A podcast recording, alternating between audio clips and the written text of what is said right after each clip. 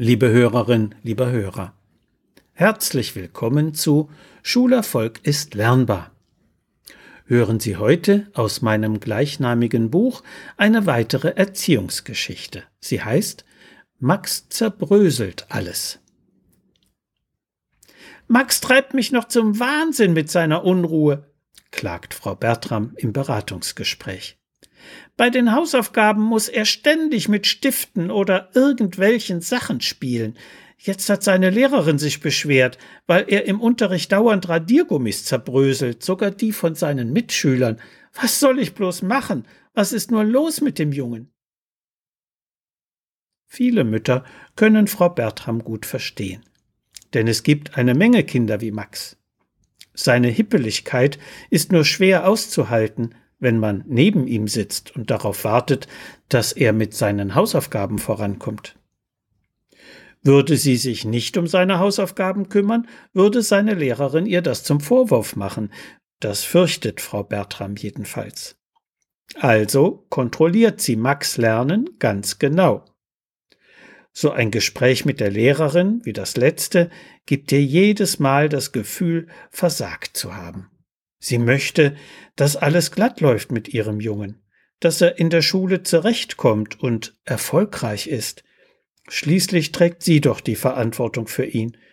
Auch ihr Mann erwartet, dass sie für eine gute Entwicklung von Max sorgt.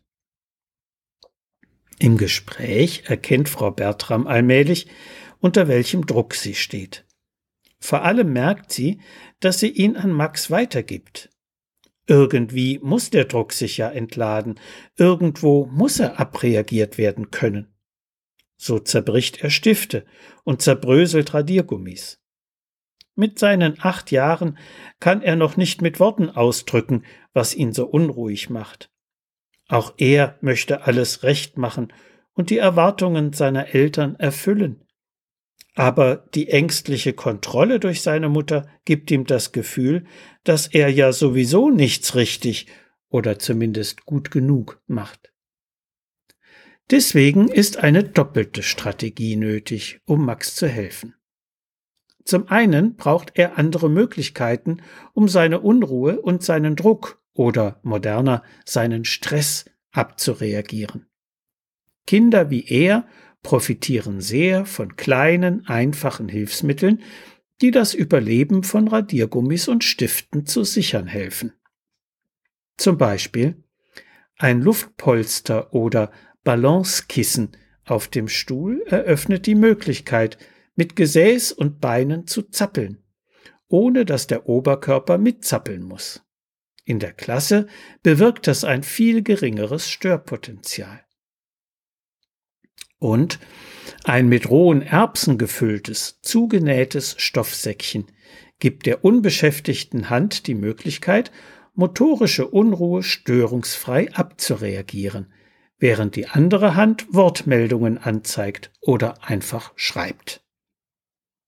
Und Kinder, die im Unterricht oder bei den Hausaufgaben sehr leicht abgelenkt sind, profitieren deutlich von einem Gehörschutz, der wie ein Kopfhörer ohne Anschlusskabel aussieht und in Stillarbeitsphasen aufgesetzt werden kann.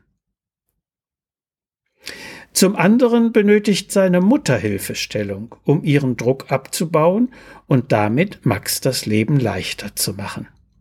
Die bekommt sie bei mir.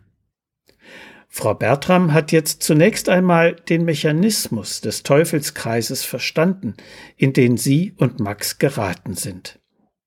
Sie wird noch einige Gespräche brauchen, um zu lernen, zurückhaltender mit ihrem Jungen umzugehen und damit seinen Stress zu reduzieren. Je entspannter sie sein kann, desto ruhiger wird er werden können. Bald wird sie auch mit der Lehrerin und ihrem Mann darüber sprechen können, damit die beiden verstehen, dass es kontraproduktiv ist, ihr Stress zu machen – und schließlich wird es ihr gelingen, ihre Angst und ihren Druck zu überwinden. Dann haben Radiergummis wieder eine Überlebenschance bei Max. So viel für heute. Sie finden viele weitere interessante Erziehungsgeschichten und hilfreiche Sachtexte in Schulerfolg ist lernbar. Medu Verlag Dreieich. Wenn Sie Fragen zu Schule und Lernen haben oder meine sonstigen Bücher und Materialien bestellen möchten, können Sie gerne über meine E-Mail-Adresse info@schulberatungsservice.de oder über die Webseite www.schulberatungsservice.de Kontakt mit mir aufnehmen. Alles Gute und bleiben Sie gesund. Ihr Detlef Träbert.